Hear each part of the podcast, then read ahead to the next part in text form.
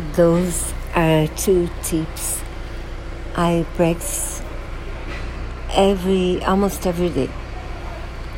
When I'm too tired or, or too busy, I don't do that, but most days I do.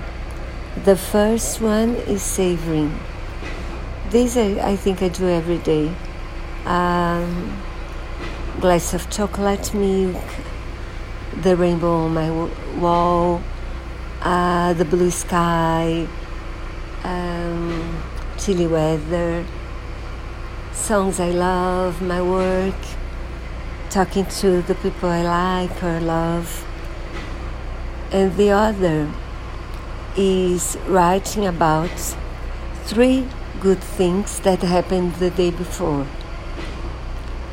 And those are tips I practice every day, and I think they are very useful to make me happier.